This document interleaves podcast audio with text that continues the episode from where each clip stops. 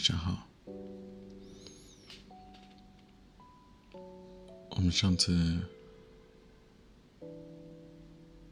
讲到妈妈走了，我回到家里，突然想起来，有好久没有叫藤田来家里吃饭了。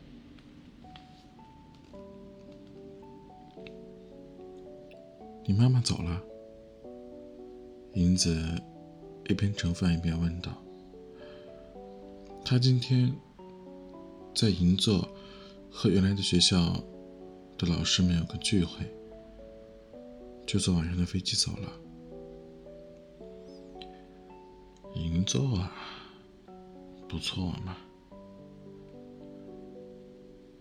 银子，你想去朝鸭或者上野吗？”去老奶奶们的元素。我不喜欢人多的地方。下次一起去吧，还有藤田，好不？我看着喝大酱汤的藤田，绘画到此为止。三个人的饭桌，犹如湖面一般的平静。天气突然凉爽起来了，夏天要过完了。藤田、英子、方介和我四个人在院子里放烟花。我和藤田两只手各拿了好几只花炮，乱蹦乱跳的放。两个老年人，每人只放了一只。放完之后，我们都安静的坐在烟廊上喝啤酒。喝完一瓶后，我去厨房又拿了一瓶。桌上放着方介的手包，拉链开着的，露出了里面的东西。我往里看了看。没有什么像样的东西，什么带平安符的家门钥匙、皱皱巴巴的手绢、黑钱包、包着书店书皮的修真本、人丹两块糖，可拿的也只有人丹了，我就连盒顺溜的放进了兜里。沿廊上，三个人默默对着院子。我要是不在的话，他们会一直这样沉默待着吗？他们都不关心各自在想什么吗？谁还喝啤酒啊？藤田从我手里抢走了瓶子，往自己杯子里倒。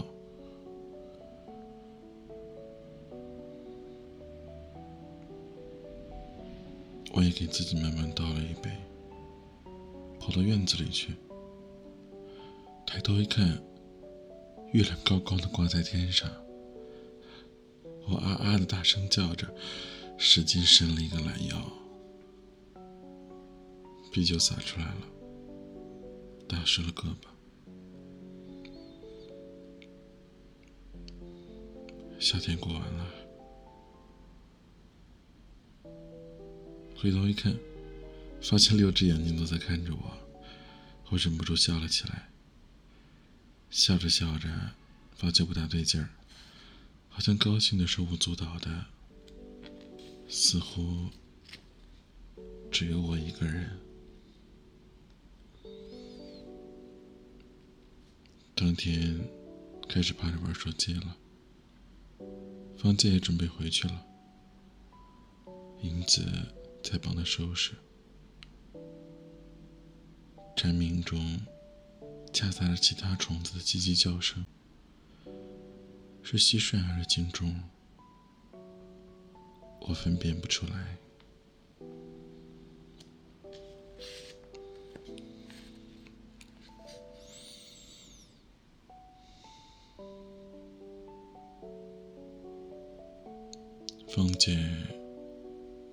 子说要带我一起出去吃晚饭，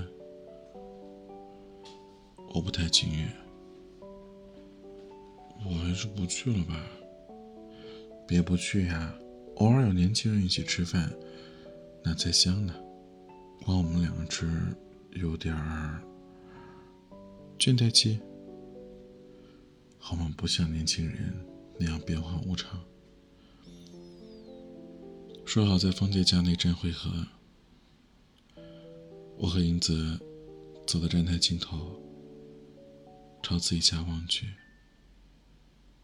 白色街灯照耀下，那小平房挺寒酸的，而唯一提气的是，金桂还没有开花。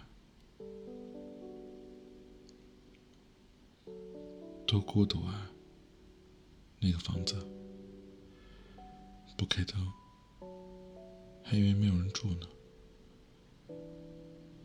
是吗？原来咱们就住那儿啊！是啊。你喜欢住在这儿吗？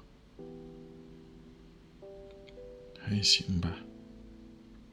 住的年头久了。自然就有感情了。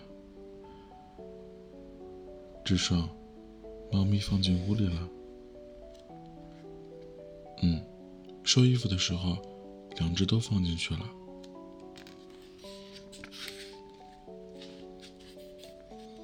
电车进站，干燥的风吹得英子的身体有些打晃。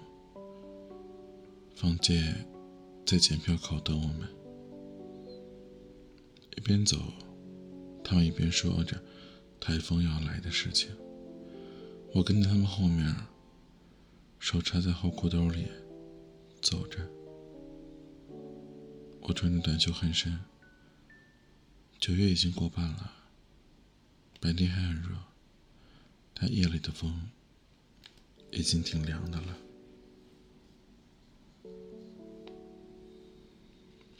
芳姐家的车站。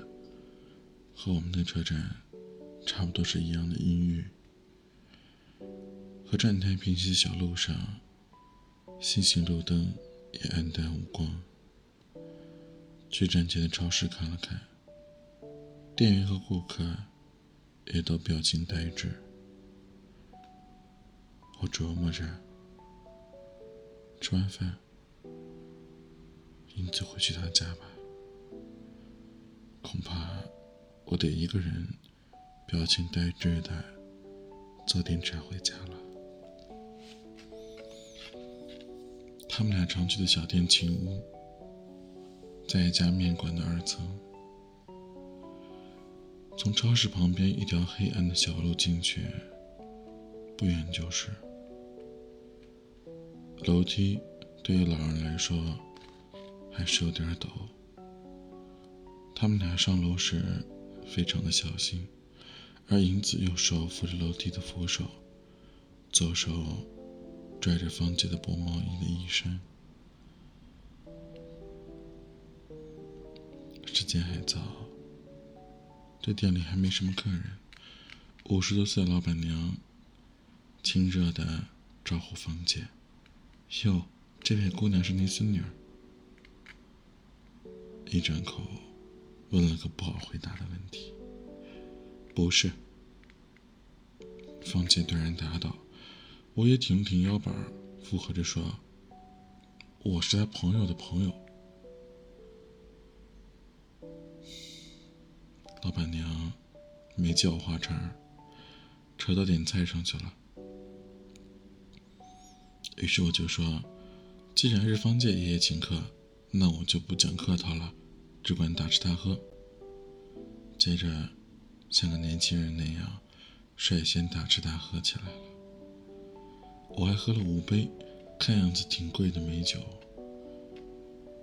而银子喝的是一种巧克力味的全价麦胚芽烧酒。我尝了一口，辣的受不了。我闷头吃着。余光看见他们俩分吃了一份肉馅洋白菜卷儿，我们要了醋溜牛蹄筋儿、米兰风味炸牛排、德国薯片、竹叶店青花鱼寿司、鲜橙汁冰淇淋等等。而老板娘收拾空盘子的时候，笑盈盈的说道：“到底是年轻人啊。”“是啊。”我这样回答道。方姐把我们送到车站，互道晚安之后，我们上了站台，看着在消失的小路上。你不去他家吗？不去，都这么晚了。车站上的钟现在是八点二十分。你们一般都这样吗？什么呀？老年人交朋友，因人而异吧。不去饭店吗？我看老街上有那种千岁旅馆，就是门前池子里有小鸭子那种地方，去那儿多有感觉啊！才夫气呢。银子咧嘴一笑，这一笑更加深他脑门上的三道皱纹。眼袋，以及从鼻子到嘴角一道能夹住铅笔的长皱纹我不忍再看，移开了目光。那天夜里，台风来了，大风刮得窗户咣当咣当的作响，感觉快要被刮飞了。而夜里，我觉得胃不舒服。我把吃的东西全都吐了，仿佛外面的阵阵狂风煽动着似的。我夸张的吐着，越来越有节奏了，眼泪、鼻涕和呜呜一起流。多半是金华鱼不新鲜吧？我整整躺了两天，而银子。倒是一副若无其事的样子。